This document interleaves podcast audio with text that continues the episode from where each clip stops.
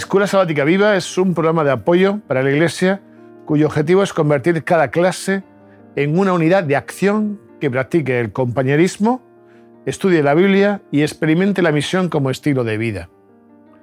En la primera parte del compañerismo, dedica, por favor, en tu clase 10 minutos a interesarte y conocer más a tus hermanos y hermanas, creando una red donde todos estéis cuidados y atendidos.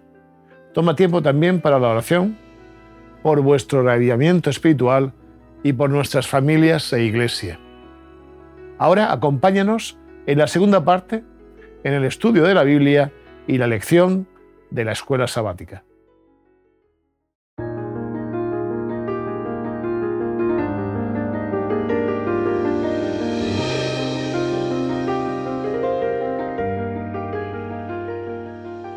Casi que llega al final esto, ¿no? Ha sido, nos vemos una semana más, pero ha sido rápido, ¿no? Se nos ha pasado enseguida, ¿no? Sí. Eh, espero que a los que nos están viendo se les haya pasado igualmente. Ha sido rápido, ha sido, yo creo que está siendo y ha sido una experiencia muy gratificante la que tenemos.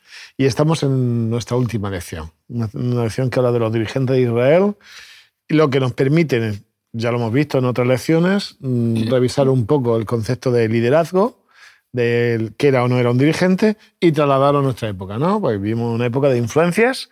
Entonces, en, esto, en ese sentido, mm, creo que esta lección como conclusión es positiva porque nos ayuda ¿no? a proyectarnos en la sociedad en la que estamos.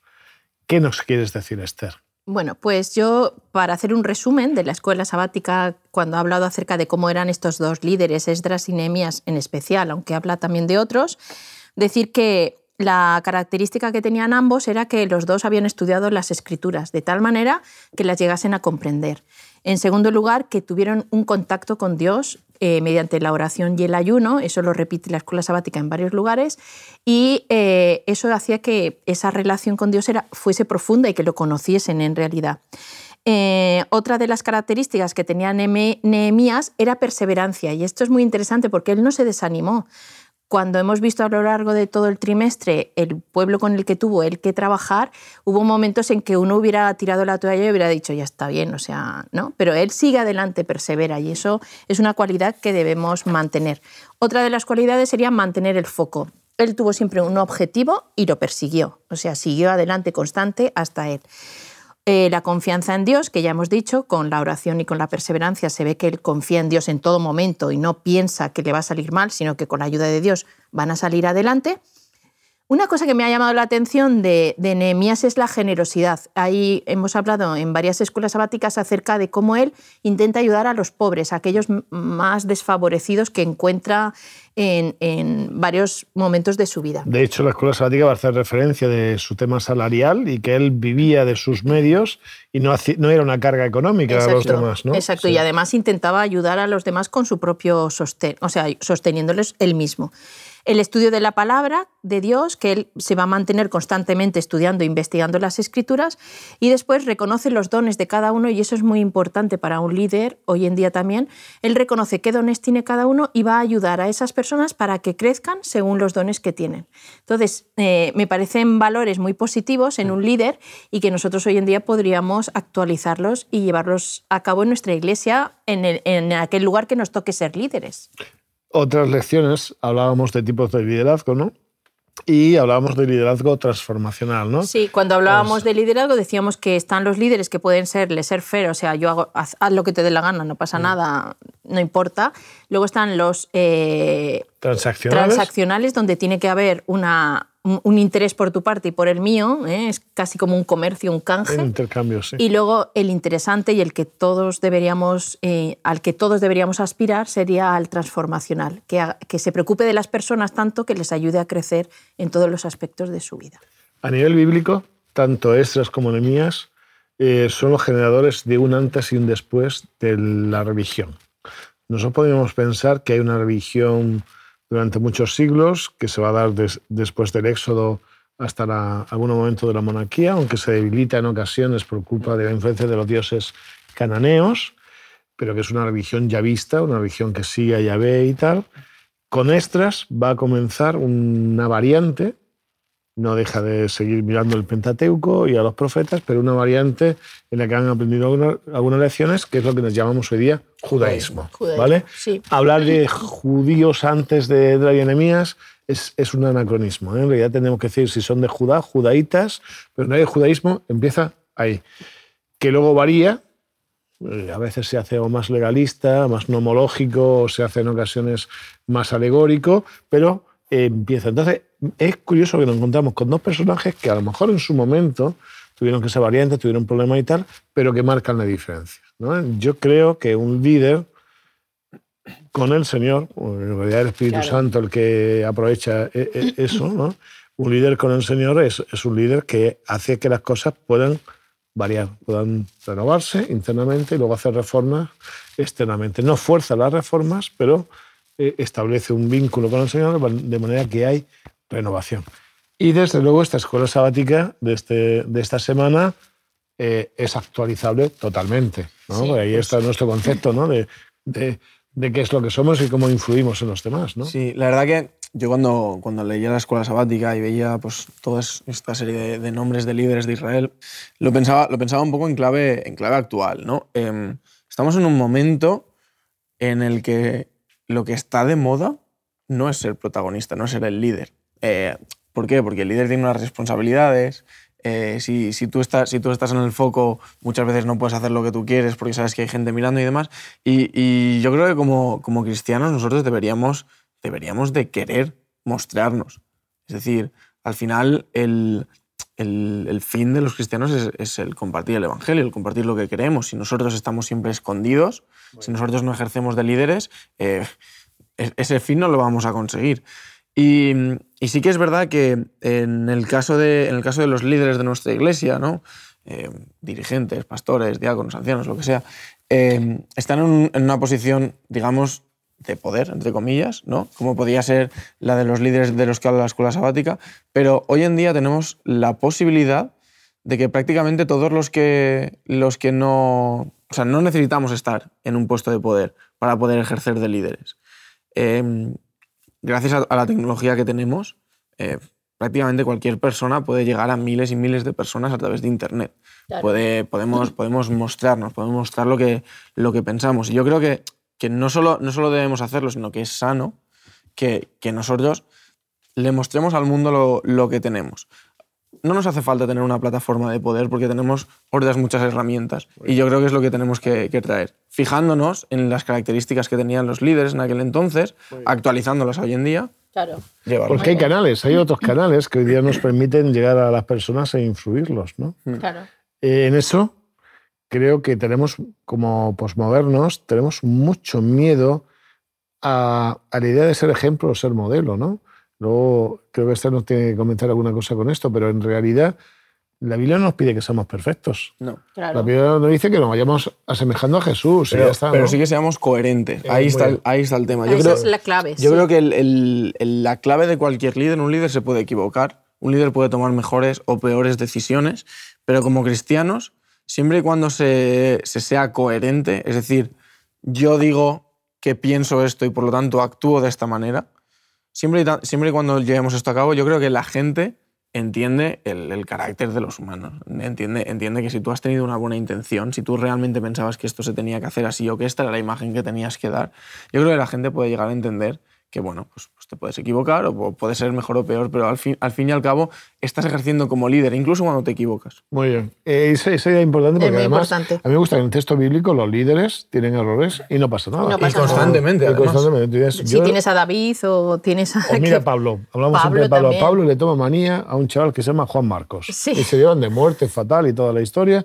Hay un individuo que tiene la visión más clara, que es Bernabé, que dice, va, vale, tranquilo, contigo no hay afinidad, déjamelo a mí. Y al tiempo Pablo sigue trabajando, continúa trabajando con Juan Marcos. Es en un momento. O sea, me gusta el texto bíblico porque dice: tú puedes ser líder, pero tampoco tienes que ser intachable.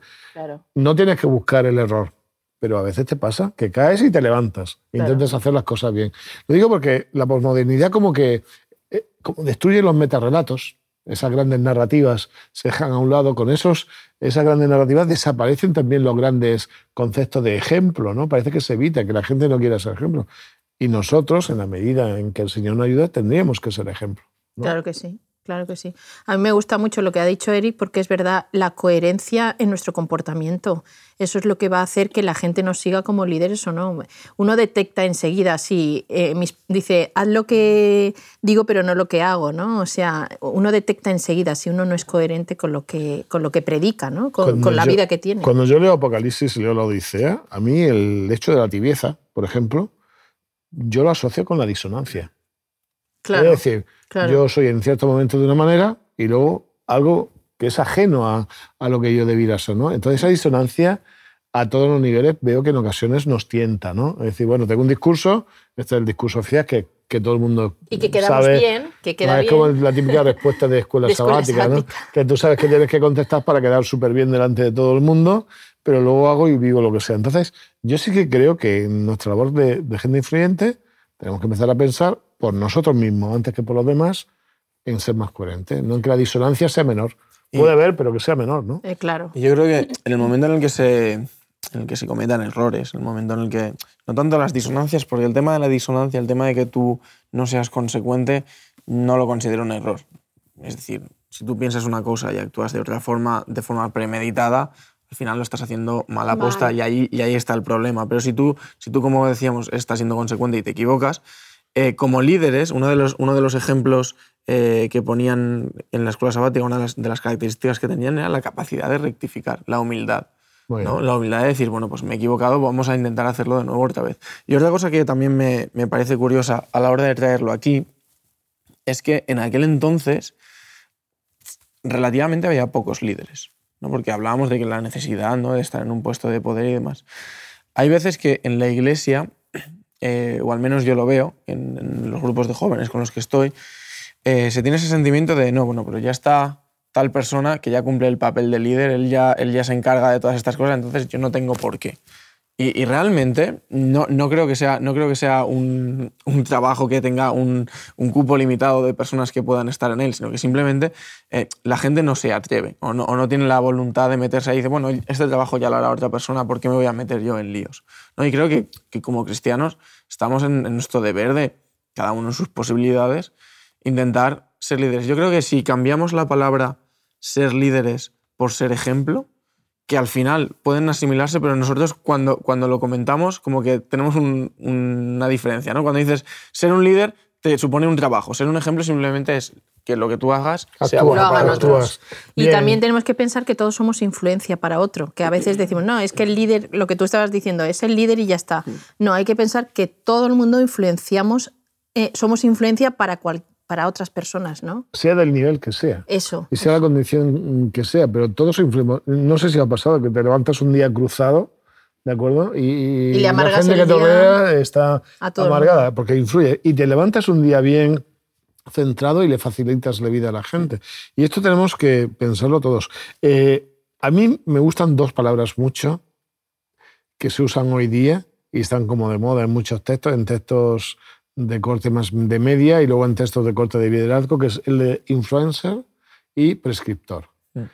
Con los youtubers y tal, tenemos todo un grupo de gente que, sobre todo en temas de moda, ¿no? Pero de casi todo, ¿eh? sí, pero ahí en el trending está mucha gente ellos de fashion y tal, ¿no? Que son influencers, pero si nos damos cuenta, el influencer tiene intereses personales. Pero el prescriptor es alguien que está preocupado por los demás de verdad.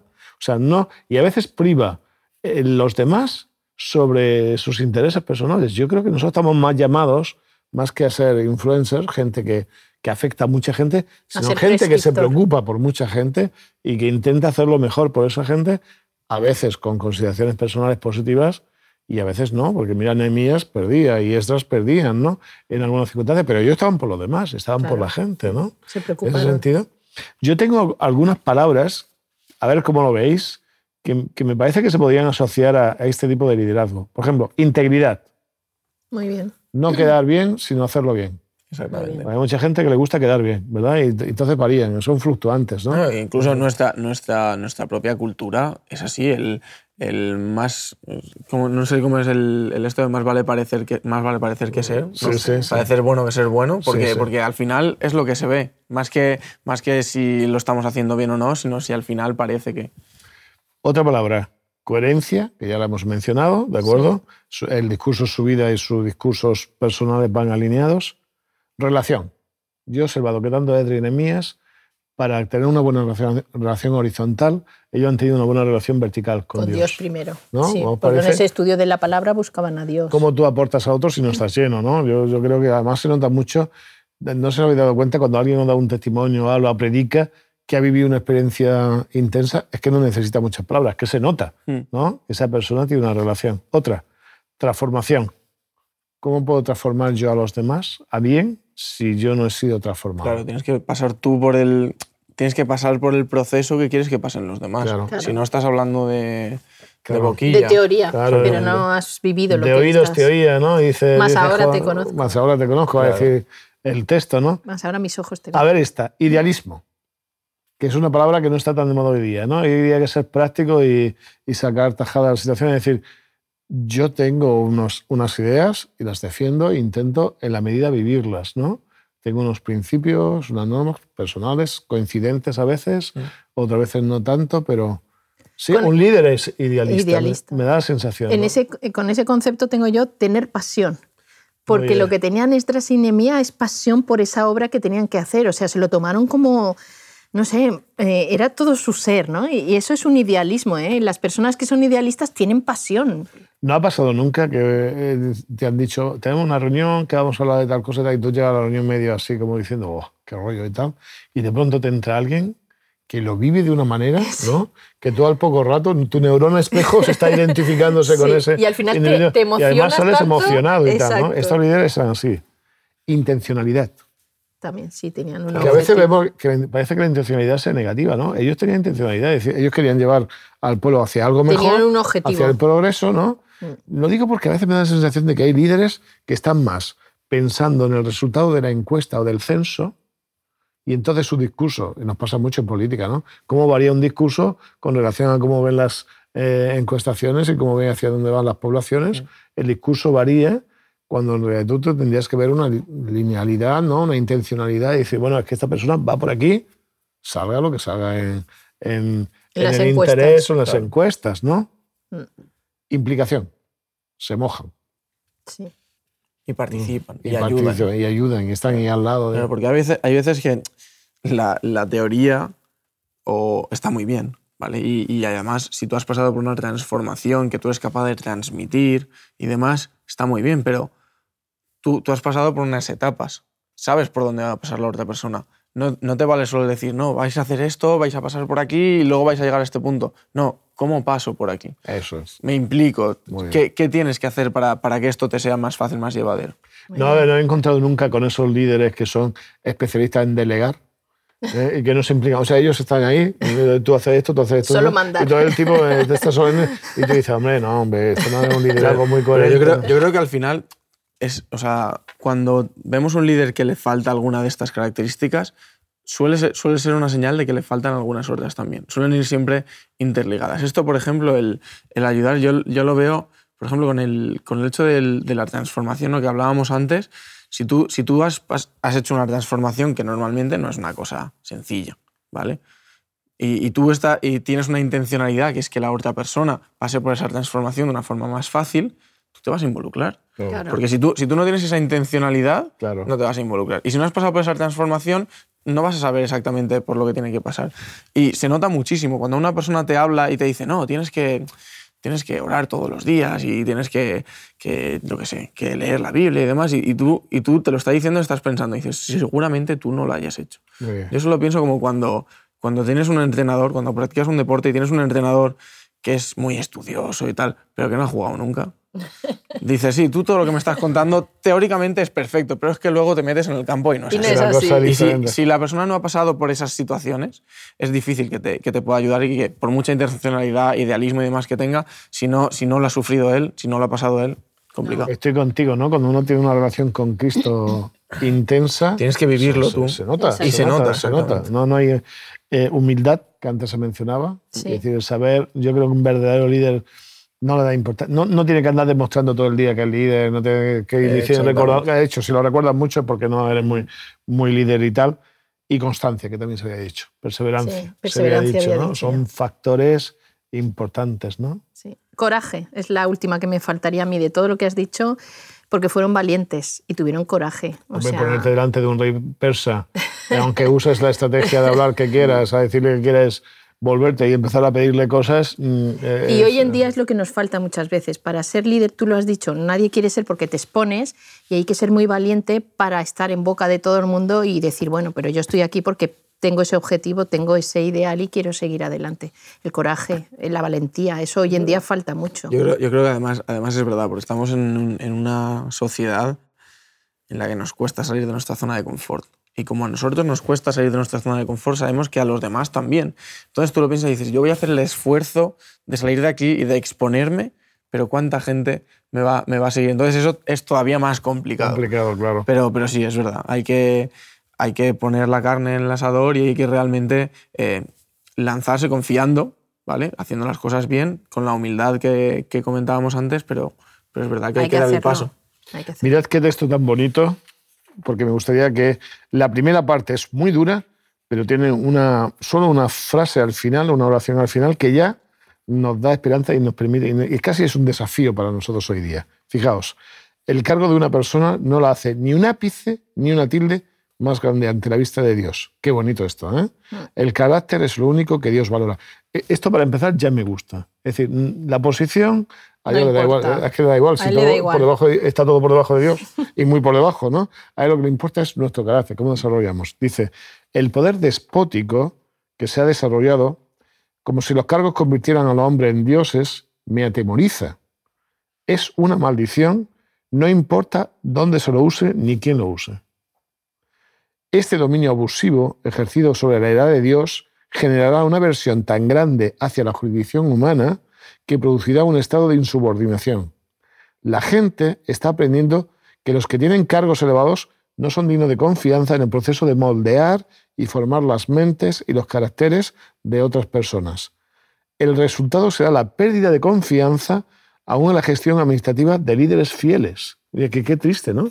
Dice, como hay gente que usa más el liderazgo, son corruptos o son lo que sea, incluso la gente que intenta hacerlo bien van a ser más considerados. Pero dice, y aquí está la clave. Pero el Señor, futuro, suscitará obreros que comprendan que ellos son insignificantes sin ayuda especial de Dios. Qué bonito esto. O sea, yo creo que aquí está la clave. O sea, todos influimos, pero claro, nuestra influencia, nuestro nivel de influencia no está en que nos, eh, eh, nosotros nos, nos carguemos de un poder que no es real, sino que nosotros nos unamos al poder que es Dios. ¿no? Ni, ni que nosotros, ni que nosotros seamos el foco, aunque estemos en el foco. Exacto. Es decir, el foco tiene, el foco tiene que, ser lo que nosotros queremos transmitir, que muchas veces ahí está el problema, porque también es complicado. Entiendo que, que, que en nuestra sociedad es un poco complicado ¿no? Se, separar el emisor del mensaje. Muy bien. Pero realmente el emisor es el encargado de que lo que se valore no sea tanto su persona, sino el mensaje que quiere transmitir. En este sentido, yo quiero jugar con una palabra. La palabra profeta es el que habla de parte de Dios. Y a veces confundimos el protagonista, pensamos que el profeta, porque el pro- el protagonista era, era Dios, Era era el emisor de mensaje. Muy bien. Qué interesante, ¿no? Bueno, han sido muchas semanas, un Sí. test de semanas. 13 semanas. Ha sido, quiero agradeceros vuestra experiencia, vuestros comentarios, el apoyo, el haber trabajado en grupo. Quiero agradecer a aquellos que nos han estado viendo, el estar ahí, el Sí. escucharnos. Y sobre todo yo quiero agradecer a Dios porque vivimos todavía las libertades suficientes para poder estudiar su palabra, crecer en ella y ser mejores personas. Así que os deseo lo mejor. Igualmente, a ambos. muchas gracias. Y deseamos lo mejor a aquellos que nos han estado viendo y escuchando para que sean gente de bien. Muy Muchas bien. gracias. En la tercera parte de la Escuela Sabática Viva, usa 10 minutos y analiza. ¿Cómo podemos aplicar lo estudiado? ¿De qué manera puedes compartir tu esperanza con las personas que te rodean? Animamos a cada unidad de acción a tener una experiencia más allá del sábado. Cread vuestro propio proyecto misionero, programad en vuestras casas reuniones para orar y confraternizar. Buscad un tiempo en la semana o el sábado en la tarde. Muchas gracias por acompañarnos hasta aquí y querer que tu escuela sabática sea un proyecto lleno de vida. Nos vemos la semana que viene.